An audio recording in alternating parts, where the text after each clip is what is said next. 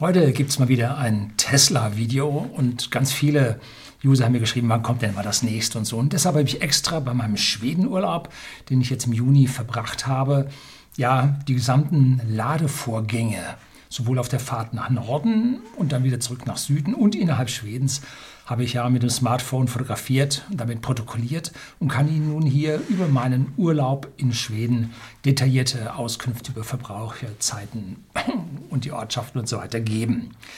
Der Urlaub mit dem Elektroauto und ganz besonders mit dem Tesla ist einfach geworden. Überall findet man in passender Lage seine Supercharger, so heißen die bei Tesla, die Schnellladestationen und das vom Nordkap bis Gibraltar und von Irland bzw. Portugal im Westen bis nach Helsinki und Bukarest im Osten. Ja, geht sogar runter bis nach Griechenland, kommt man jetzt durch.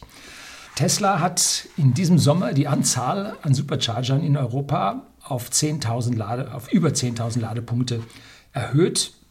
Und für alle, die kein E-Auto fahren, die Kunst, nein, Kunst ist falsch, äh, naja, die Kunst, die Aufgabe ist es, den Wagen im Bereich des, der unteren Hälfte des Ladestands zu bewegen weil man dort viel schneller laden kann als im oberen Ladestand. Das ist nun eine Eigenschaft der Lithium-Ionen-Batterien.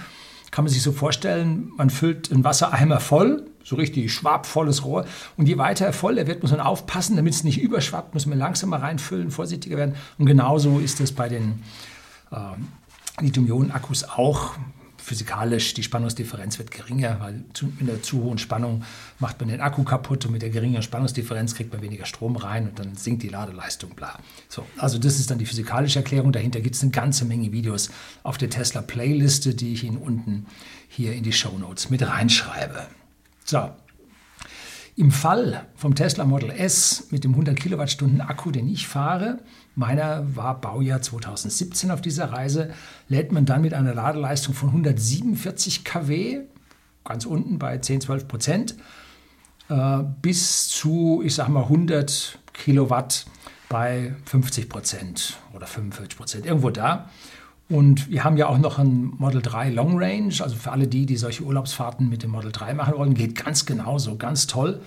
Äh, da kann man in demselben Bereich von 250 kW bis hinunter zu 150 kW laden. Also da geht es sogar noch mal schneller, vergeht nur die halbe Zeit. So, die Videos über die Ladekurven beider Fahrzeuge, sowohl das Model S mit 100 Kilowattstunden Akku als auch das Model 3 Long Range, habe ich beide exakt aufgenommen. Äh, die finden Sie unten auch in den Show Notes mit den entsprechenden Videos.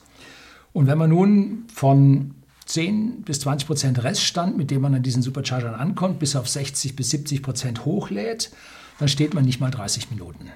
Und im Model 3, wie gesagt, nur die halbe Zeit, 15 Minuten. Und hat damit einen Reichweitengewinn von ungefähr 500 Kilometern pro Stunde, nennt sich eine Ladegeschwindigkeit und beim Model 3 sogar von 1000. Ne? Ähm, und da wird die Zeit für den biologischen Boxenstopp, der Mensch hat Bedürfnisse, sowohl Input als auch Output, äh, da wird die Zeit mal ganz, ganz schön knapp. Ne? So, und äh, jetzt gehen wir dann in Details. Ich zeige Ihnen Karten, Bilder, Fotos, vielleicht auch eine Videosequenz und dann auch Tabellen mit den Verbräuchen, den Zeiten, den Ladeorten.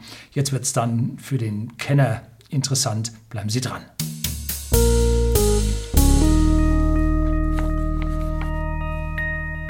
Guten Abend und herzlich willkommen im Unternehmerblog, kurz Unterblog genannt. Begleiten Sie mich auf meinem Lebensweg und lernen Sie die Geheimnisse der Gesellschaft und Wirtschaft kennen, die von Politik und Medien gerne verschwiegen werden. Und besonders im Urlaub macht das Fahren mit dem E-Auto Sinn. Boah, genau die gegenteilige Aussage zu allem, was man so hört. Weil man dann ja Zeit und Ruhe in seinem entschleunigten Urlaubsleben für diese Boxenstopps hat. Natürlich gilt das nicht für diese Wahnsinnsfahrer, die 1000 Kilometer am Stück mit ihrem Diesel genau am Samstag zum Urlaubsbeginn, wenn alle in den Urlaub fahren, sich bis zum Urlaubsort durchpressen und in allen Staus hinten anstellen und 1000 Kilometer ohne Pause sind genauso unsinnig wie die Fahrt an genau diesen Wochenenden. Hat schon jemand von diesen Wahnsinnigen daran gedacht, zwei seiner reichlichen Urlaubstage, die man heute so hat, für eine entschleunigte Reise zu verwenden? und nicht an den Massenwochenenden zu verreisen. Aber da ist der deutsche Michel seit den 60er Jahren des, Jahr, des letzten Jahrhunderts ziemlich konsequent und alle zusammen gemeinsam auf den Teutonengrill südlich der Alpen. Ja, glücklicherweise beginnt sich die ganze Sache etwas zu entzerren. Diesen Juni, zum längsten Tagen, da oben ja, wird es ja dann nachts gar nicht mehr richtig dunkel, war ich in Schweden. In den ersten beiden Wochen haben wir dort oben kein einziges deutsches Kennzeichen gesehen. Lag daran, dass wir außerhalb der deutschen Urlaubszeit waren und zum Zweiten äh, hatten wir ja noch die Einflüsse der Reisebeschränkungen, um, was manche Leute davon abgehalten hat, zu reisen. Also in den ersten beiden Wochen kein einziges deutsches Auto gesehen, kein Kennzeichen gesehen. Mit dem Auto von Seeshaupt von whisky.de, dem Versender hochwertigen Whiskys an privaten Endkunden in Deutschland und in Österreich, hinauf bis in den Norden und wieder zurück ist eine Mordsfahrt und im Gesamten bin ich 5263 oder sind wir 5263 Kilometer, meine Frau und ich, miteinander gefahren. Ich war schon 2015 mit dem Tesla Model S am Nordkap und auch sogar in Afrika über Südspanien gefahren. Und damals gab es im hohen Norden noch keine Supercharger. Die obersten, ich glaube, 600 Kilometer oder so, die nördlichsten 600 Kilometer. Und auch im Großteil Spaniens nicht. Ne? Äh, war noch ein Abenteuer. Habe ich drei touristische Videos über diese Reisen gedreht, finden Sie auch unten in den Show Notes. Äh, Abenteuer ne, ist zu viel gesagt. Überall in Europa gibt es Strom. Man muss nur fragen. Und die meisten Leute, 99 Prozent, sind freundliche Leute und die geben einem dann auch Strom. Ne? Allerdings in Afrika nicht. Und das ärgert mich, weil ich in Afrika nicht habe laden können. Da gab es das nicht. Also, heute gibt es jetzt eine Übersichtskarte mit von der Reise mit den Stops. Dazu Fotos, wie gesagt, von einigen Superchargern und auch eine Tabelle mit Lademengen und Ladezeiten und auch Geschwindigkeiten am Ende, Durchschnittsgeschwindigkeiten. Und das soll Ihnen zeigen, dass der Urlaub mit einem Tesla, wie sagt der Sportpilot, einer einfachen Landung gemähte Wiese ist. Ne? Und was hat das Laden auf dieser Tour nun gekostet? Nix. Äh, sämtliche Ladevorgänge waren für mich kostenfrei. So, das stimmt jetzt so nur auf den ersten Blick, auf den zweiten Blick natürlich nicht. Der Kauf des Wagens in 2017 erhielt in seinem Kaufpreis den freien Supercharger, das kostenlose Laden mit. Allerdings konnte man damals nicht sagen, ich will das nicht und will den Preisnachlass. Nö, das war einfach so mit dabei. Ähm, heute ist es andersrum. Heute kriegt man selbst für einen Aufpreis das kostenlose Laden nicht mehr mit dazu. Und auch in den beiden Hotels in Deutschland, sowohl in Kiel als auch auf Rügen, war das kostenlose Laden an einer normalen Wallbox, einmal Destination Charger und einmal eine normale Wallbox, im Preis der Parkgarage mit drin. Ich konnte die Wallbox nicht äh, ja, abbestellen und damit wäre das Parken billiger geworden. Nee, war auch dort. Wir nähern uns halt einer Grenzkosten-Null-Gesellschaft. Auch da habe ich mein Video zugedreht, finden Sie unten in der Beschreibung. So, was zahlt man nun als Fahrer eines neueren Teslas ohne diese freie Supercharger-Nutzung an den Stationen? Im Moment, also im Sommer 2021, zahlen wir 36, 37 Cent. Früher stand 36 dran, jetzt steht 37 Cent dran. Und das sind dann fast immer die preiswertesten Schnelllader im Tarifdschungel der Ladenetze. Also was man da bei den Nicht-Tesla-Ladestationen an Tarifdschungel vor sich hat, Katastrophe. Schlimm. Ich habe auch immer so einen RFID-Chip. Mit dem musste ich mich dann für eine Ladestation dann identifizieren, aber abgerechnet hat an der Stelle nichts. Ne? Also da braucht man dann irgendwelche Ladekarten, RFID-Chips äh, oder im Smartphone anmelden und und und. Also beliebig kompliziert. Jede Ladestation ist gefühlt anders. Und beim Supercharger steckt man rein, das Auto verhandelt das automatisch, nennt seinen Namen bzw. seine Nummer und dann wird bei Ihnen abgerechnet. In Schweden habe ich die Preise mir auch angesehen und die lagen zwischen 3,1 schwedischen Kronen und 4,4 schwedischen Kronen. Das ist mit dem aktuellen Wechselkurs sind das 30 Cent bis 43 Cent. Also dann doch an den Stellen, ja, das war in der Nähe von Stockholm, da war es ein bisschen teurer und auf dem Land, da war es ein bisschen billiger. So, wer also auf eine schnelle Reise Wert legt, der fährt von Hotel zu Hotel mit den Destination Charger von Tesla. Auch da gibt es ein Video zu. Da haben sie viel, viel mehr Destination Charger mittlerweile äh, im Einsatz als Supercharger draußen. Also in Europa weitaus mehr als diese 10.000, ich weiß nicht.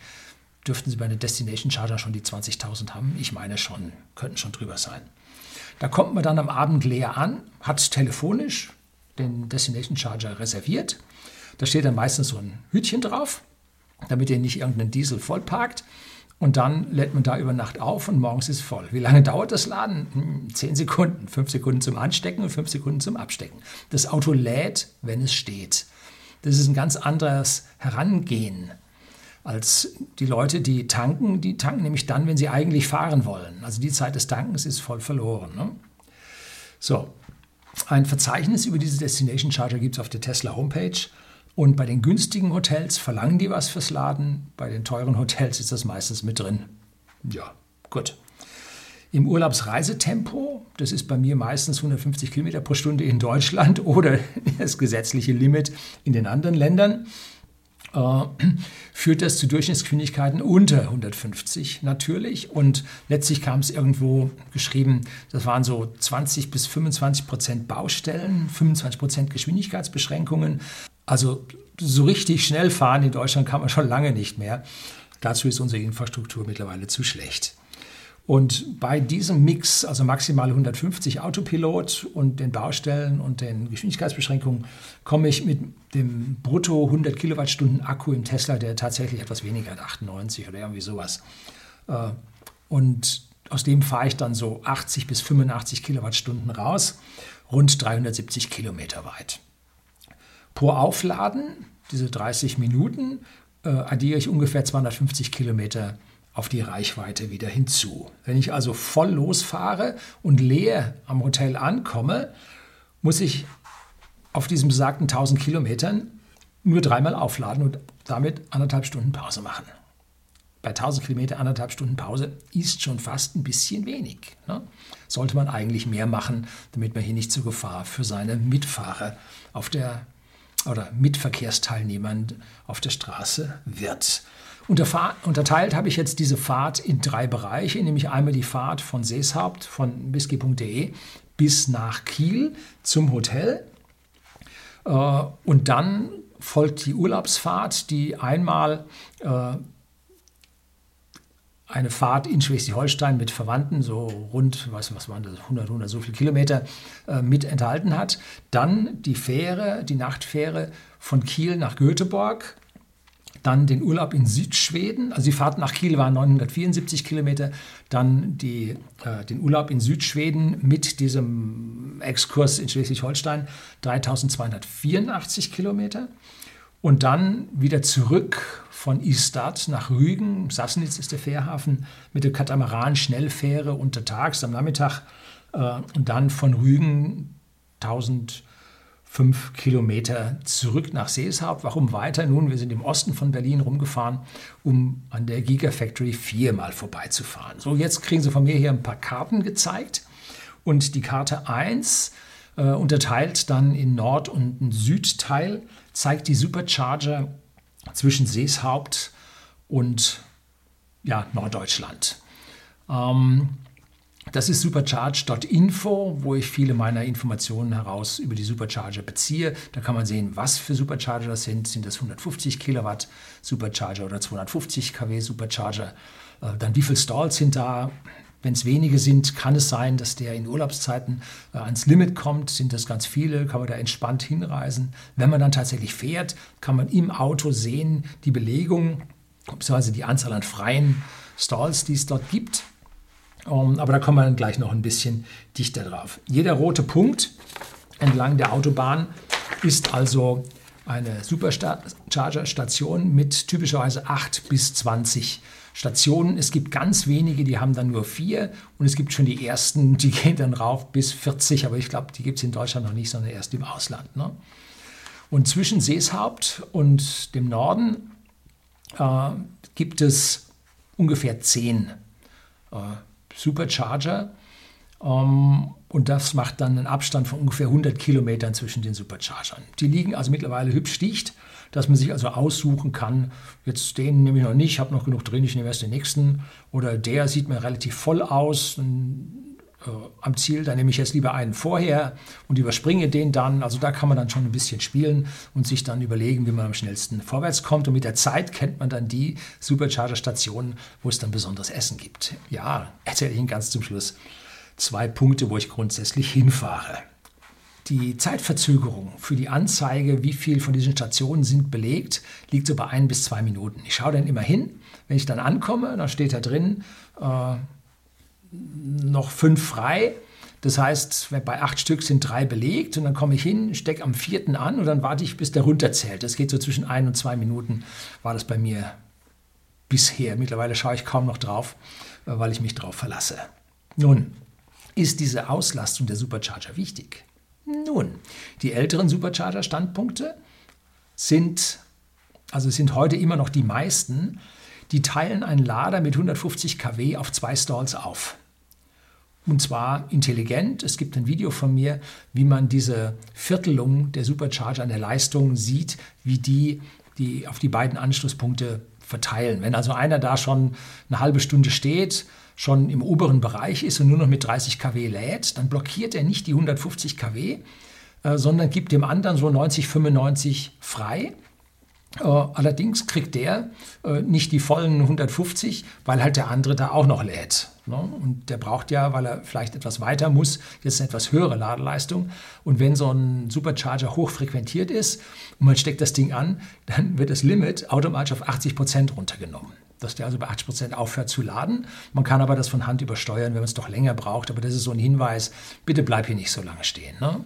Und wenn man dann an dem Supercharger stehen bleibt und das Ding nicht abklemmt, dann gibt es Blockiergebühren. Das machen mittlerweile andere Ladestationen, Schnellladestationen auch. Äh, das macht auch Sinn, dass hier einer sagt, ja, ich stehe da, alles gut. Ne? Äh, und der nächste steht davor und sagt, wann macht er endlich frei? Ne? Nee, finde ich gut. So, ähm, ist ja auch so, ich finde das ja blöd früher bei den Tanken. Da fährt nur einer hin äh, und dann geht er rein und braucht noch dies und braucht noch das und geht noch auf Toilette und dann kommt er raus und fährt seinen Wagen erst von der Zapfsäule weg. Ja, wie blöd ist das, ne? Äh, Wenn es dann an super, äh, am, am super äh, zu diesen riesen Reisewellen kommt und dann machen die Leute das, ja, blöd, dann stehen sie hinten bis zur Einfahrt. Ne? Bei den neuen 250 kW-Ladern äh, ist diese Aufteilung nicht mehr. Da kriegt man an jedem 250 kW-Lader seine volle Leistung. Das ist also Ladepunkten. So ein, ein neuer Supercharger hat vier Anschlüsse und hat ungefähr ein Megawatt, also 1000 Kilowatt Ladeleistung, plus minus, ne? Ähm, nee, eher minus. Und wie unterscheidet man die jetzt? Nun einmal, der Insider erkennt die durch die größeren äh, Schränke, wo die Gleichrichter drin sind. Aber man kann es auch an den Stalls selber erkennen, wenn die mit jetzt äh, 1a, b oder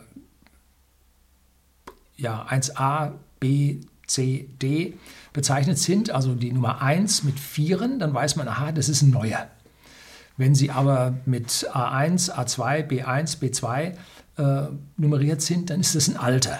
Man kann es auch noch anders erkennen, und zwar am Kabel äh, sind da zwei Kabel dran, nämlich ein Typ 2 und ein CCS, dann ist es ein Alter. Damit dort die Model S, Model X mit dem Typ 2 laden können oder den modifizierten Typ 2 bis zu ihren 150 Kilowatt laden können und die Model 3 mit dem CCS-Stecker äh, Combo dann bis zu ihren 250 laden können. Da erkennt man dann äh, auch bis 150 nur laden können. Daran erkennt man dann diesen zwei Kabeln äh, die 150 kW Lader. Die 250 kW Lader haben nur ein Kabel mit diesem CCS-Stecker dran. Und da können die Model S und Model X nur dran laden, wenn sie den CCS-Umbau haben und diesen CCS-Adapter, den ich habe. Ähm, so, Während die Model 3 dann damit 250 kW laden, laden die anderen nur mit 150. Äh, und ich sehe es relativ oft, wenn ich nach Hilpolstein komme, das sind vorne alte Lader mit 150 kW und hinten die neuen mit 250 kW und trotzdem laden vorne Model 3 äh, mit diesen 150 kW. Also entweder sind es die Standard Range Plus, die nicht so viele Vorteile von dem 250 kW Lader haben, oder aber Leute, die es nicht wissen. Und hinten bei den 250 kW Ladern hat einer ein Schild hingeklebt, der sagte, äh, bitte mit Abstand äh, laden, weil man dann die volle Leistung kriegt. Also auch der, der das Schild hingeklebt hat, hat es nicht verstanden, dass es da hinten halt bei jedem Anschluss volle Leistung das Schild ja da vorne hinkleben müsste. Ne?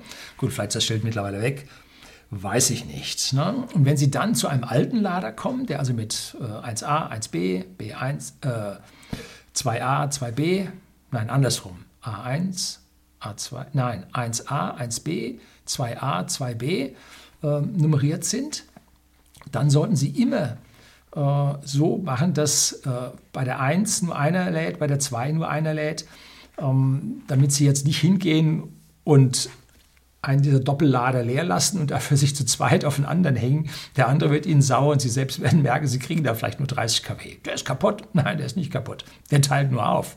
Also achten Sie darauf, wo Sie hin parken oder sich hinstellen zum Laden. Das kann einen erheblichen Zeitunterschied bei der Ladung ausmachen. Aber wie gesagt, bei den neuen ist es dann wurscht.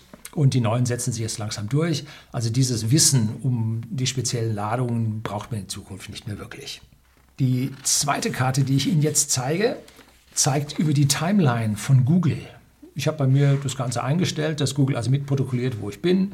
Dann kann ich wunderbar äh, bei meinen Fotos äh, beim, beim, Datum kann ich dann genau gucken, ah, das Datum, dann schaue ich auf die Timeline, wo war ich denn da bei dem Datum und dann kann ich rausfinden, in welchem Supercharger habe ich denn da gestanden. Ne? Also das ist eine relativ schöne Sache. Ähm, wer natürlich hier unter Verfolgungswahn leidet oder was zu verbergen hat und es dann kein Verfolgungswahn ist, ähm, der sollte das halt natürlich alles ausschalten. Und ob man dann nicht doch bei Ihnen mitprotokolliert, weiß man nicht. Ne? NSA hört mit. Prism ist überall. So, und diese Karte 2 zeigt jetzt über die Timeline unseren Weg nach Seeshaupt in den Norden, nach Kiel und über Rügen wieder zurück. Also da habe ich jetzt die Timeline von dem ganzen Urlaub genommen. Da sehen Sie die äh, Supercharger-Stops mit den roten Punkten. Und Google macht also überall da die Punkte hin, wo man sich längere Zeit aufhält. Und äh, wenn man da nun von Süd nach Nord und von Nord nach Süd fährt, dann hält man sich halt nur an den Ladepunkten längere Zeit auf. da können Sie sehen hier, das sind die Ladepunkte. Und da sieht man hübsch, wie die, wie die Perlen auf der Schnur sitzen, hübsch gleich im Abstand, also ideal gelegen. Man muss nur einmal so eine entsprechende Ladung haben, dass man aufs Grid kommt. Und wenn man dann drauf ist, geht es ganz perfekt. Weiter. Die Wegpunkte auf dem Norden gehen alle über Berlin. Denn die A7 über Hamburg war an dem Tag überhaupt nicht zu fahren zu viele Baustellen, zu viele Staus. Google hat automatisch schon Berlin vorgeschlagen, trotz Kiel als Destination. Äh, schlimm. Allerdings dann im Westen an Berlin vorbei. Die Strecke ist etwas kürzer. Ähm, aber da fährt man an der A10 oder über die A10 und da ist in der Nord-Süd-Richtung, also wenn man rauffährt in der Gegenrichtung, eine Stelle, da geht es von zweispurig äh, auf einspurig ohne Standstreifen und da ist immer immer Stau, dass man da rund eine Stunde verliert. Eine Katastrophe. Kommen wir am Ende noch dazu. Äh, aber in Nordrichtung kann man da dann schon fahren.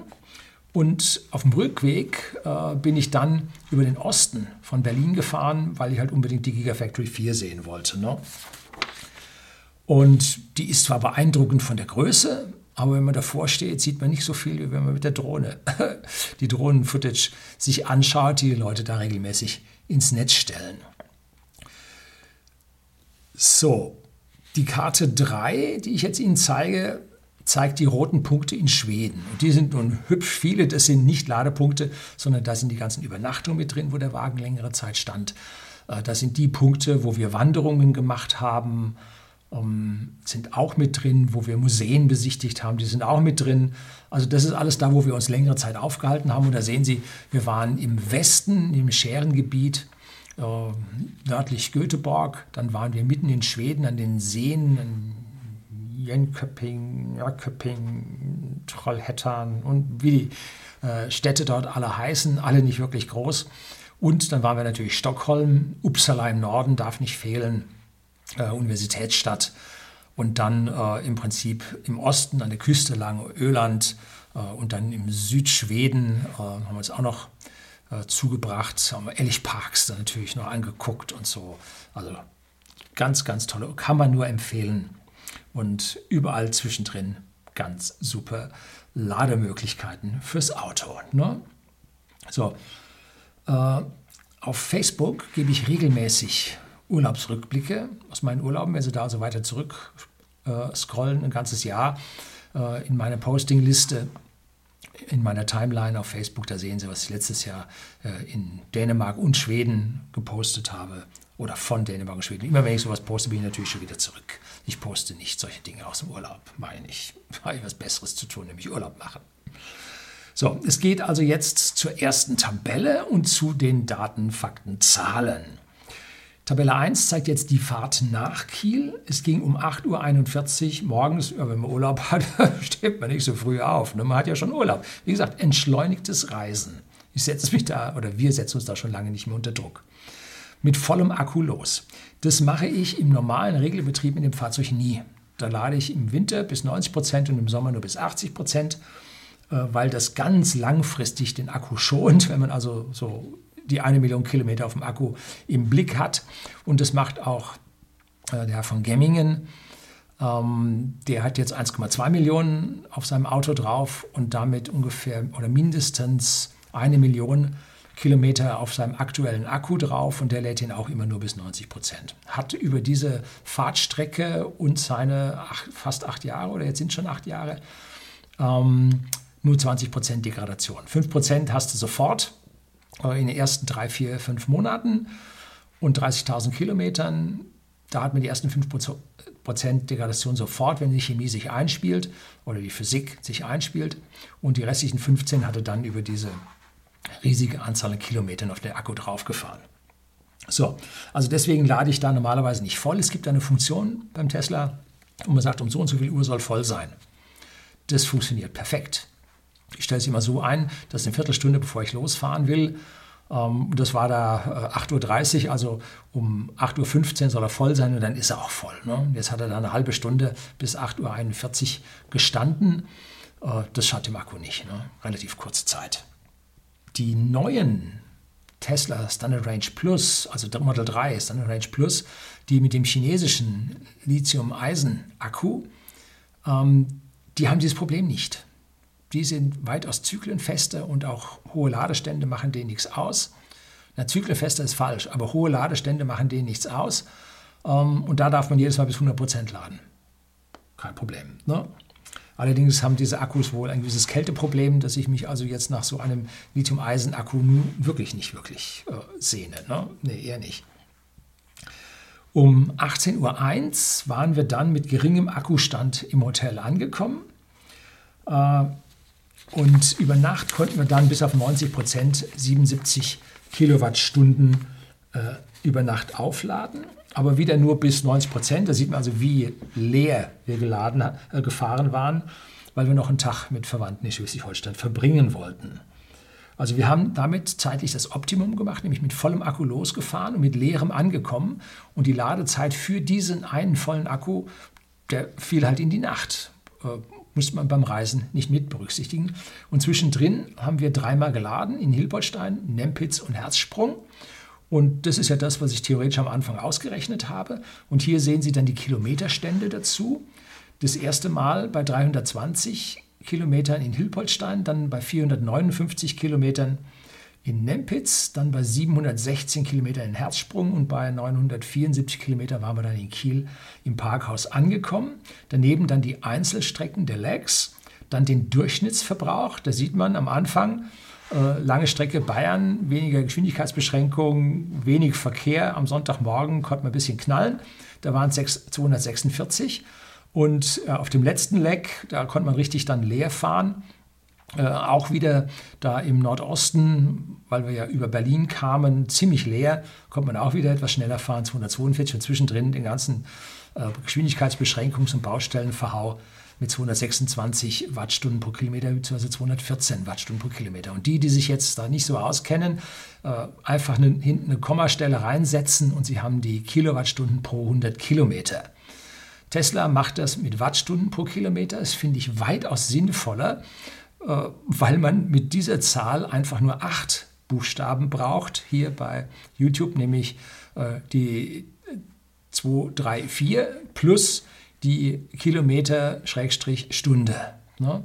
Schreibt man dagegen jetzt 23,4 Kilometer pro 100 Kilometer sind es 13 Buchstaben. Das macht auf den ganzen Anzeigen, macht das einen Riesenaufwand, die Plätze reichen nicht aus. Äh, also hier die alte pro 100 Kilometer Schreibweise, nee, blöd. In den USA machen sie es andersrum, da machen sie Miles per Gallon. Ähm, äh, das halte ich nun auch nicht für so, so wahnsinnig sinnvoll. Ähm, da hat man aber auch äh, nur drei Zahlen und ein Komma und dann MPG dahinter stehen. Äh, oder drei Zahlen mit einem Komma. Und in den USA haben sie also auch dann Wattstunden pro Meile.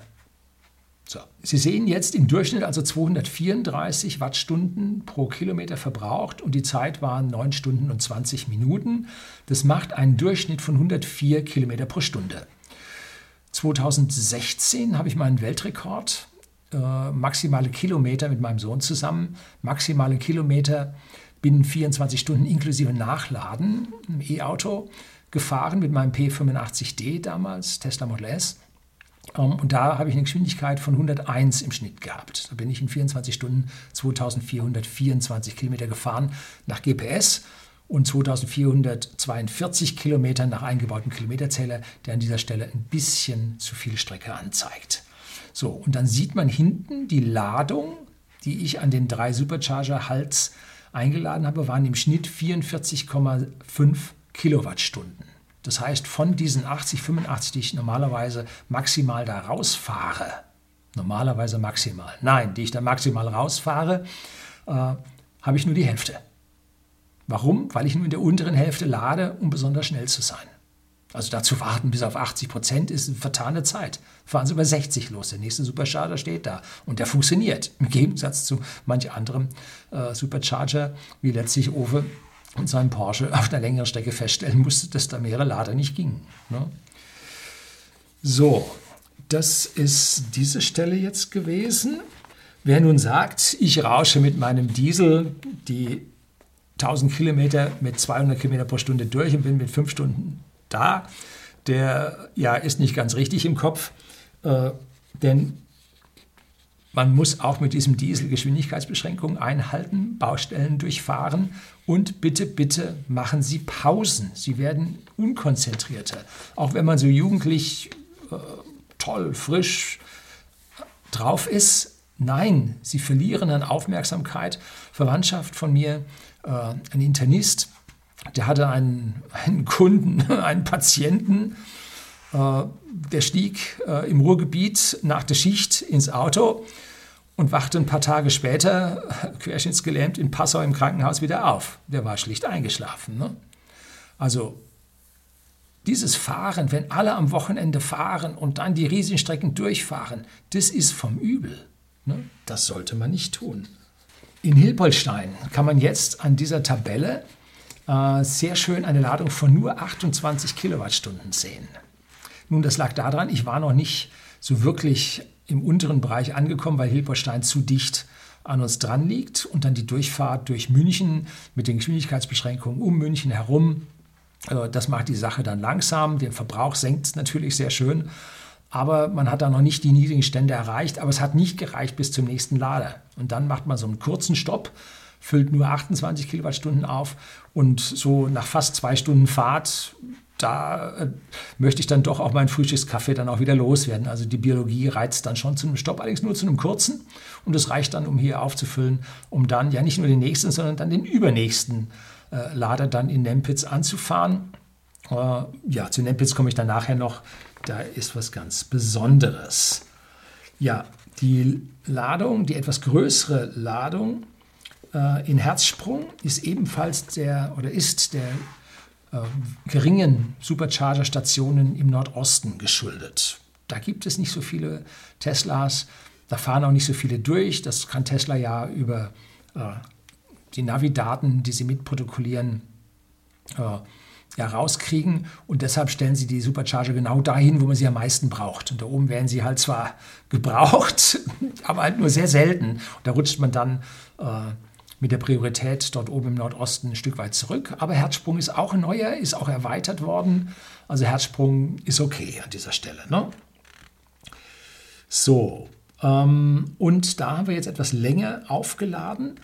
ähm, weil wir uns dann einen kleinen Umweg an einem Lader vorbei Richtung Kiel sparen konnten. Und das Navi sagt Ihnen mit ordentlicher Sicherheit, wie viel Sie laden müssen, um das Ziel dann zu erreichen. Die haben so ungefähr, ich sag mal so 15, 17 Prozent Reserve drin, die sie einem dann, oder 20 vielleicht sogar, die sie einem dann am Ziel am Ende drin lassen wollen. Und ich bin halt jemand, der ist so hässlich oder so eilig oder wie auch immer. Der fährt halt immer früher los, weil er genau weiß, wie viel er braucht und dass er dann mit relativ wenig dann in Kiel ankommt. Und wenn man dann am Ziel einen sicheren Lader weiß, dann kann man natürlich weiter runterfahren. Ne?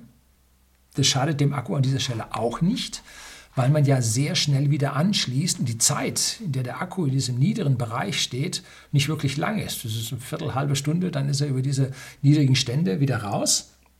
Äh, und das minimiert den Verschleiß des Akkus dann auch. Und ich lasse aber meinen Wagen nie mit weniger als 100 Kilometern Restreichweite, dann ist er gerade noch im grünen Bereich, sonst wechselt er auf gelb in der Anzeige, über Nacht stehen. Das heißt, in Hilpoltstein das ist so der letzte Lader, bevor ich nach Hause komme. Manchmal auch Pfaffenhofen. Äh, da lade ich dann so viel ein, dass ich zu Hause dann die 100 drauf habe und erst am nächsten Tag, wenn ich in die Firma zu whisky.de, dem Versender hochwertigen Whiskys an privaten Endkunden in Deutschland und Österreich fahre, zu meinem Arbeitsplatz, ähm, dann äh, lade ich dann dort äh, an der Photovoltaik im Sommer wieder auf. Ne? So ist dann der Akku maximal geschont und die 10 Minuten mehr oder 15 Minuten mehr, die ich dann dort brauche mit dem Model S geschenkt. Ne? Das ist mir die Akkugesundheit dann schon lieb. So, und jetzt kommen wir eigentlich zur eigentlichen Urlaubsgondelei. Ähm, den einen Tag sind wir also dann in Kiel und Umgebung noch rumgefahren und äh, haben dann am Abend wieder äh, am der Wallbox im Parkhaus aufgeladen und dann ging es mit der Fähre über Nacht nach Schweden und dann hat man dort ausreichend. Da habe ich ja nur bis 90 Prozent aufgeladen, weil ich wusste, der Wagen steht in der Fähre über Nacht. Da will ich dann nicht auf den hohen Ladeständen sein. Das Hotel war dicht am Hafen. Ähm, und dann haben wir halt in Schweden massig im Akku drin gehabt und mussten das am Anfang nun überhaupt nicht drum kümmern. Dann haben wir das erste Mal am 11.06. dann laden müssen. Und jetzt sehen Sie also die ganzen einzelnen Supercharger-Stationen mit dem einzelnen Datum. Da sieht man dann an manchen Tagen zweimal Supercharger. Das waren dann größere Strecken, die wir gefahren sind. Da haben wir einen größeren Schlag gemacht und da lädt man dann halt zweimal kurz äh, statt einmal lang. Und in den Hotels gibt es meistens auch Ladestationen. Allerdings muss man dann da bezahlen, bevor ich jetzt da mich anmelde und so weiter, sage ich, ach, bleibe ich die fünf oder zehn Minuten länger im Supercharger stehen äh, und dann brauche ich im Hotel nicht laden. Ist das eine einfache Geschichte. Und deswegen habe ich dann auch im gesamten Urlaub nichts für Strom bezahlt. Ne? So, bin ich geizig? Ja, vielleicht. Aber wenn ich zehn Minuten äh, am Supercharger länger stehe oder fünf Minuten am Supercharger länger stehe, Fünf Minuten kann man brauchen, um irgendeine App zu installieren, sich anzumelden, E-Mail-Rückmeldung, Bestätigung und so weiter da zu veranstalten. Kann schon dauern. Ne? Hm, ja, gut.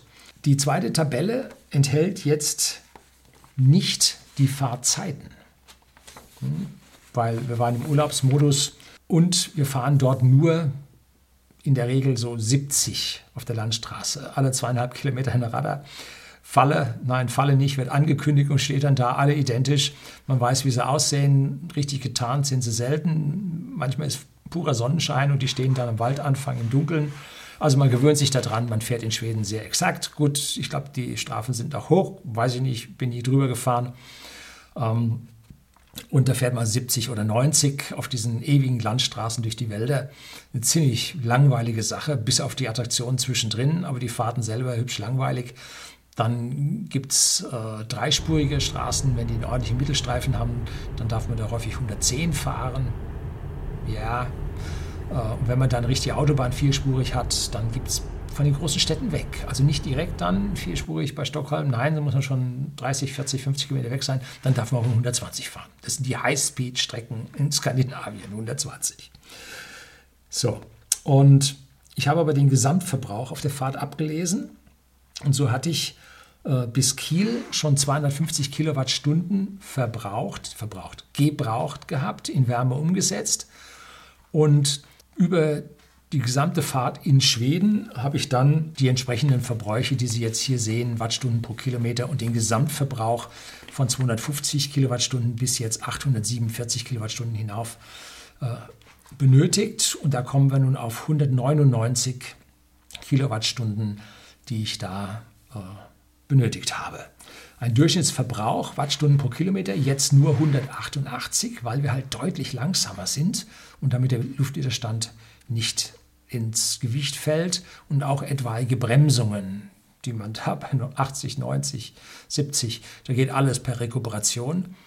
Ähm, da die Energie, die kinetische Energie im Fahrzeug mit der Geschwindigkeit äh, quadratisch steigt, ein halb mv Quadrat, ähm, und die Rekuperationsleistung im Fahrzeug bei irgendwo 70 kW begrenzt ist, wenn man also dann bei 150 kW runter muss, weil einer reinfährt vorm LKW oder vorm LKW rausfährt, einem in die Spur reinfährt, dann reicht die Rekuperation nicht. Da muss man bremsen und das macht sofort Wärme und dann ist die Energie weg. Das heißt, auf der Autobahn hat man A, den höheren Luftwiderstand und B, dann diese Abbremsverluste, wenn da Leute halt chaotisch fahren. Ähm, das erhöht an dieser Stelle den Verbrauch. In Schweden fährst so langsam, Rekuperationsleistung reicht immer aus, um zu verzögern. Ähm, erinnert mich irgendwie so ein bisschen an die Fahrerei in den USA. Ja, so. Völlig entschleunigt. Völlig entschleunigt. Gut für den Urlaub. So.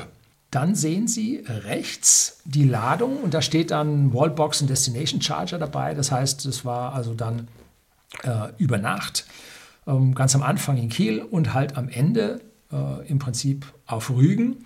Und wenn man jetzt nur die Ladungen an den Superchargern hernimmt und daraus den Mittelwert bildet, dann haben wir da sogar nur 35 Kilowattstunden pro Ladevorgang im Schnitt geladen. Also auch hier äh, meist im niederen Bereich, um die Ladezeiten zu minimieren. An einer Stelle gab es eine Besonderheit und zwar auf der Insel Öland. Das ist also eine Insel, da kommen Sie über 70 nicht raus im Tempo. Äh, da kann ich Ihnen hier eine ganz tolle Verbrauchslinie zeigen. Ähm, ein Strich, ein schierer Strich äh, und minimale Verbräuche von 166 Wattstunden pro Kilometer. Ich habe es einmal in Südspanien äh, geschafft auf 128 Wattstunden pro Kilometer. Da war es dann mit dem Laden knapp bis zum Hotel und da sind wir halt 60 gefahren. Ne? Gut. Wer langsamer fährt, kommt schneller an. So, gilt heute nicht mehr. Ne? Äh, komme ich nachher noch zum optimalen Geschwindigkeitsprofil, das man fahren muss. So, und da hatten wir auf der Insel Öland, da wollten wir an so einem Eieruhren-Sandstrand, äh, wollten wir spazieren gehen. Und da ist ein Parkplatz, wo man bezahlen muss. Und schwupp, Tesla Destination Charger. Da freut sich das Herz. Wenn wir da nun spazieren gehen, wird gleichzeitig das Auto geladen und kostet nichts. Also zwei Stück da, einer belegt, einer frei, zack, angeschlossen und gesehen, ja, 6 Ampere. Ne? Gut, dreiphasig, 3 mal 6 Ampere, macht aber auch nur 4,1 kW Ladeleistung und wir waren dort über eine Stunde, ähm, weiß nicht, anderthalb, eine Stunde 20 oder so. Wunderschöner Strandspaziergang, ganz, ganz toll. Äh, als wir zurückkamen, waren nur 10 Kilometer Reichweite mehr drin, also nur 2 Kilowattstunden mehr drin wenn man mit 4 Kilowattstunden, mit 4 Kilowatt lädt, hätten wir jetzt eigentlich 4 oder 5 äh, Kilowattstunden drin haben müssen. Das heißt, er hat zwischendrin abgeschaltet. Da haben wir tatsächlich dann Nachrichten bekommen, dass er abgeschaltet hat. Weiß nicht, ob dann der andere was gekriegt hat, ob das hin und her geht, keine Ahnung. Äh, jedenfalls, wenn man dort den ganzen Tag verbringt, hat man die Chance, hier eine gewisse Ladung ins Auto reinzubekommen. Vielleicht reicht es, um von seiner Hütte dann bis dorthin zu fahren und wieder zurück Mag sein. Also Destination Charter zwischendrin, ganz schön, habe ich zum Beispiel auf dem Großglockner findet man welche. Wenn man da die Pasterze lang wandert, äh, ist das Auto auch schon wieder voll. Ne? Dann geht es vom Großglockner runter, der darf nur bis 90 Prozent laden. Sonst bremst er abwärts nicht. Ne? Rekuperiert er nicht. So, und wir haben also hier im Schnitt nur 35 Kilowattstunden pro Ladestopp gebraucht oder geladen. Da wir ja die Hotels per Internet ein oder zwei Tage vorher gebucht haben und uns auch unsere Attraktionen, die wir uns an dem Tag ansehen wollten, sei es Felszeichnungen aus der Steinzeit, sei es äh, Museen, sei es äh, eine tolle Wanderung, sei es ein Lachsfluss, was auch immer wir uns ausgesucht haben. Das haben wir so ein bis zwei Tage vorher gemacht und dann weiß man genau die Entfernungen. Äh, da weiß man, wo die Superchargers sind. Und das ist jetzt nicht groß rumzurechnen, sondern das tippt man auf dem Navi ein und dann sagt er einem, was man braucht. Ne? Und ob man da ankommt oder nicht. Also das ist also ein No-Brainer. Da weiß man dann, steckt man an, steckt man nicht an. So, das Einzige, was man sich überlegen muss, mache ich vielleicht irgendwo doch noch was und dann lädt man doch noch ein Hunderter, also ein Hunderter, 100 Kilometer etwas mehr an Sicherheit rein. Und das hat dann das eine oder andere Mal dazu geführt, dass man am nächsten Tag, wenn man fuhr, ja einen Supercharger übersprungen hat und dann zum nächsten gegangen ist auf den langen Strecken. Hatte dann auch eine positive, äh, einen positiven Einfluss. Die Verbräuche in der Tabelle zeigen also hier die Urlaubsgondelei. Äh, Minimalverbrauch die 166 Wattstunden pro Kilometer auf Öland und der Maximalverbrauch mit 236 Wattstunden pro Kilometer, wenn dann da mal eine schnelle Strecke auf der E4 mit dabei war. Im Schnitt haben wir 188 Wattstunden pro Kilometer verbraucht, also ganz, ganz deutlich weniger äh, als auf den schnellen Autobahnstrecken An- und Abfahrt durch Deutschland. Äh, und dabei haben wir die Klimaanlage immer auf 22 bis 23 Grad stehen gehabt. Die Außentemperatur dabei zwischen 22 und 34 Grad Celsius. Ja, als es hier dann wärmer war, schwappte dann das auch rüber bis nach Südostschweden. So, und den, die höchsten Temperaturen hatten wir am 18. und 19.06. Und da hatten wir die Klimaanlage heftig laufen. Die lief dann, wie gesagt, 22, 23 Grad. Und trotzdem waren die Verbräuche niedrig. Ja, gut merkt man, es hängt mehr an der Geschwindigkeit denn an der Klimaanlage. Zu sagen, 10% braucht die Klimaanlage, mittlerweile bin ich dabei, dass es höchstens 5% sind. Ne? Ja, am 25.06. haben wir da zweimal Rügen stehen, da haben wir das volle Programm auf Rügen noch gemacht, äh, Prora angeschaut, wunderschönen Strandspaziergang gemacht, dann natürlich Capacona, auch hinten äh, bis zum Cliff gelaufen. Ähm, ganz, ganz super äh, Tag auf Rügen verbracht und dann in der Nacht wieder Destination Charger äh, äh, im Hotel. Und wie gesagt, am Anfang habe ich das schon gesagt, äh, von Istad sind wir dann mit der Fähre, mit der Schnellfähre, mit dem Katamaran nach Sassnitz übergesetzt und dann waren wir in Rügen im Hotel. Ähm, dann in Rügen wieder aufgeladen am Morgen, als wir losfuhren, auf 100 Prozent. Und da waren wir jetzt im Urlaub so ausgeschlafen, dass wir schon um 7.50 Uhr loskamen. Ähm, das Restaurant machte erst um 7, Frühstück gab es erst ab 7. Ähm, und bis man dann so alles zusammengepackt hatte und so, dann war es 7.50 Uhr. Äh, und dann sind wir zurückgefahren und haben dann dort 10 Stunden 40 Minuten gebraucht, was eine Durchschnittszeit, eine Durchschnittsgeschwindigkeit von 94 Kilometern pro Stunde äh, entsprach. Aber Achtung, da war sicherlich eine halbe Stunde für die Gigafactory mit dabei. Und dann der Osten und der Süden und Berlin hat noch mehr Baustellen als der Westen auf dem Weg nach Norden. Katastrophe, also man kann es ja anders sagen, Shithole, ne? Boah, Katastrophe, was die dort veranstalten. Jetzt sagt man, das sind ja Bundesautobahnen. Ja, stimmt, sind Bundesautobahnen. Aber die Planung die Durchführung obliegt den lokalen Autobahnmeistereien und Autobahnplanungsämtern da, lokal, ne? Und also die haben es da nicht. Ne? Gut, man kann sich auch furchtbar darüber ärgern. Äh, in Bayern haben wir jetzt auch auf der A9 Katastrophen, äh, äh, Baustellen, ewig lang. Also ich hätte, wenn ich Verkehrsminister wäre, gibt es ein Video von mir, was ich machen würde, wenn ich Verkehrsminister wäre, ich würde die Baustelle auf 5 Kilometer begrenzen. Fertig. Dass die Leute da 15 Kilometer Baustelle machen. Und dann ist auf 10 Kilometer nichts los ja, wir müssen dann die Einrichten der Baustelle optimieren. Was das Einrichten der Baustelle und Verschieben der Baustelle um fünf Kilometer kostet, das geht aber locker im Zeitverlust von den ganzen Bürgern, die da fahren, rum. Und das haben die äh, Autobahnjungs, das Verkehrsministerium, haben nicht auf dem Zeiger, dass sie den volkswirtschaftlichen Schaden minimieren müssen. Nicht ihre eigene Geldausgabe im Budget. Das ist falsch. Volkswirtschaftlicher Schaden mit den Bürgern, mit den Selbstständigen, die dort mit ihren Handwerker-LKWs durch müssen, mit den Spediteuren, die dort Zeit verlieren. Das gehört alles mit da rein in die Vollrechnung. Und dann sind 15 Kilometer Baustelle. Schwachfug. Aber gut, was wollen Sie von den Dunkelkerzen auf der politischen Torte in Berlin schon erwarten? Das haben die nicht drauf. So, im Norden haben wir dann die 243 Wattstunden pro Kilometer gebraucht, weil man da dann nachher, was ist denn das für eine Autobahn, weiß ich nicht, 20, 21, 24, irgendwas sowas ist das da oben, ähm, weil man da richtig draufhalten kann. Und das Optimum, um sich schnell fortzubewegen, liegt bei dem Fahrzeug zwischen 160 und 170 Kilometer pro Stunde. Boah, der verbraucht dann ja so viel. Natürlich verbraucht er mehr, aber die Ladegeschwindigkeit oder das Laden äh, mit der hohen Leistung äh, dauert nicht so lange.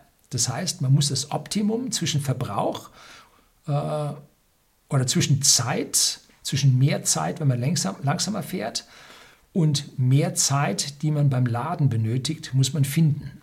Und da war bei meinem P85D lag es bei 150 ungefähr und beim 100D liegt es bei 160 bis 170. Beim Model 3 Long Range liegt es sogar bei 180. Das heißt, knallen, schnell laden, knallen, schnell laden. Nun, im Urlaub will man das nicht. Ähm, und die langen Strecken so durchzuknallen, hat ein gewisses Risiko, weil man ja auch ermüdet. Und da ist der Autopilot auf 150 begrenzt. Äh, ideal, wenn der es Bremsen anfängt, wenn zwei Autos vor einem es bremst, was man nicht sehen kann. Das Radar schaut unterm Vordermann durch äh, und kriegt das Bremsen mit und fängt schon das Bremsen an, bevor der Vordermann, der vielleicht auch ein bisschen äh, verpeilt ist, ähm, das Bremsen anfängt. Also da sich auf den Autopilot einzustellen, auf die lange Strecke, ideal, geniales Teil. Äh, diese Abstandstempomaten gibt es ja mittlerweile auch bei den deutschen Autos. Ähm, allerdings äh, die Lenkunterstützung und der Spurwechsel geht bei Tesla mittlerweile auch automatisch. Ähm, das ist schon ein extrem entspanntes Fahren. Ne? Tesla hat eine Studie gemacht mit der Einführung des Autopiloten, des Pseudo-Autopiloten, des erweiterten äh, ja, Assistenzsystems äh, gingen die Unfälle mit Teslas um 40 Prozent zurück. Also da sieht man eindeutig, diese Assistenzsysteme helfen. Die Computer helfen. Nein, ich fahre selbst, ich kann das besser. Wie war es? 85 Prozent der Deutschen meinen, sie werden überdurchschnittliche Autofahrer. Dunning-Kruger in Action. Auf dem Schnitt waren wir, wie gesagt, um 10 Kilometer pro Stunde langsamer mit diesen 94 Kilometern pro Stunde. Und das führe ich also auf diese Baustellen in, in und um Berlin da herum zurück. Tja. So, und deswegen haben wir dann im Schnitt auch nur 226 Wattstunden pro Kilometer verbraucht, weil wir eben langsamer waren. Interessant ist jetzt die durchschnittliche Lademenge, die wir im Schnitt auf dem Rückweg hatten. Die lag jetzt wieder bei 42,7, also sehr dicht an der 44,5 vom Hinweg. Da sieht man, wir sind wieder in der unteren Hälfte gefahren und haben nicht so viel pro Ladevorgang eingeladen gehabt. Dann zwei Stops sind für mich eigentlich immer Pflicht, und zwar in Nempitz. Ähm, da gibt es unglaublich gutes Junkfood, also gut in Bezug auf Geschmack. Ähm, und zwar gibt es dort einmal äh, eine extrem gute, für meine persönliche und auch für meine Frau, die sehr gerne toll kocht. Ich poste auf Facebook sehr oft äh, Bilder von dem, was sie kocht. Ähm, eine tolle Currywurst und äh, einen tollen Leberkas mit Ei. Die Portionen sind so riesig, dass eine Portion für meine Frau und mich gut ausreicht. Und hinter dem Restaurant ist dann ein Biergarten. Da steht auch noch ein Baum dabei, der zur richtigen Tageszeit dann auch ein, zwei Tische in Schatten bringt, wo ich mich dann gerne hinsetze, äh, wo man es dort dann essen kann. Und der zweite Stopp ist Hilpertstein. Auf dem Hinweg leider nicht, aber auf dem Rückweg ähm, habe ich dort, äh, haben wir dort dann im Café gesessen. Die haben einen extrem guten Kuchen und dazu einen Dienstler-Kaffee. Firma Dienstler aus Irschenberg. Ähm, hat also eine eigene Kaffeerösterei und einen vortrefflichen Kaffee, den ich also dann da in Hilberstein sehr gerne zu mir nehme. Und meistens, wenn man dann dort Kaffee trinkt, sitzt man dort länger und der Wagen ist am Ende dann voller. Ähm, und damit habe ich dann auch die 100 Kilometer mehr drin, die ich dann habe, um dann, wenn ich abends zu Hause ankomme, äh, dann über Nacht dann tatsächlich die 100 Kilometer plus im Akku drin zu haben. Und deswegen haben wir in Hilberstein auch noch ein paar Minuten länger gestanden, was dann auch im Senken der durchschnittlichen Geschwindigkeit seinen Einfluss hat. Zusammen haben wir 1073 Kilowattstunden benötigt für diese Fahrt. Für diese 5263 Kilometer und macht einen Durchschnitt von 204 Kilo, äh, pro Kilometer. Und das ist bis auf 1, 2 Wattstunden pro Kilometer exakt der Wert, den ich 2015 mit dem Tesla Model S 85 zum Nordkap und zurückgebraucht habe und im selben Jahr noch mit dem P85D nach Afrika benötigt habe. Ja, und erstaunlicherweise, Typical Range für diese Autos sind 200 Wattstunden pro Kilometer, mit denen Tesla die Kilometeranzeige, Restkilometeranzeige im Akku zeigt. Und damit sieht man, dass diese statistischen Daten, die sie dort erfasst haben, für die Anzeige der Kilometer genau das Richtige ist. Also lang, auf langer Strecke passt diese Zahl einfach. Und wenn ich Autobahn fahre, weiß ich, ich muss damit 1,25 multiplizieren. Und wenn ich im Urlaub gondel, kann ich durch 1,25 teilen. Um, und dann alles gut. Also da sind die Reichweiten perfekt. Urlaub in Schweden kann man jedem mit dem Elektroauto wirklich empfehlen. Überall findet man auch Schnelllader, nicht von Tesla. Überall findet man die Langsamlader, die man zwei bis vier Stunden in den Innenstädten, je nach Größe der Stadt, je nach der Lage des Laders, dann auch verwenden kann. Und vor den meisten Hotels stand so ein Ding. Ja, also man hätte da mit seinem normalen Elektroauto dann dort locker seinen Wagen aufladen können. So zum Beispiel hinstellen, äh, wenn man abends zum Abendessen geht. Nach dem Abendessen stellt man es gerade auf einen anderen Parkplatz nebendran. Äh, und am nächsten Morgen, wenn man aufsteht, stellt man es wieder hin hat ein Frühstück und bis man zusammengepackt hat, äh, dann hat man dann zwischen vier und acht Stunden an diesem äh, Langsamlader und hat seinen Wagen dann mit Sicherheit voll. Und an vielen Hotels, wenn es auf dem eigenen Parkplatz ist, darf man auch über Nacht stehen bleiben. Da haben sie manchmal sogar acht Lader stehen. Ja, da laden dann sogar die Hybride dann voll. So, das war es jetzt als Kurzbericht äh, mit so ein paar Bildern und Einblendungen. Äh, Schweden ist auf jeden Fall eine Reise wert, völlig entspannt tolle Sache. Und herzlichen Dank an Sie, dass Sie hier zugeschaut haben und einen Daumen nach oben freue ich mich sehr. Herzlichen Dank.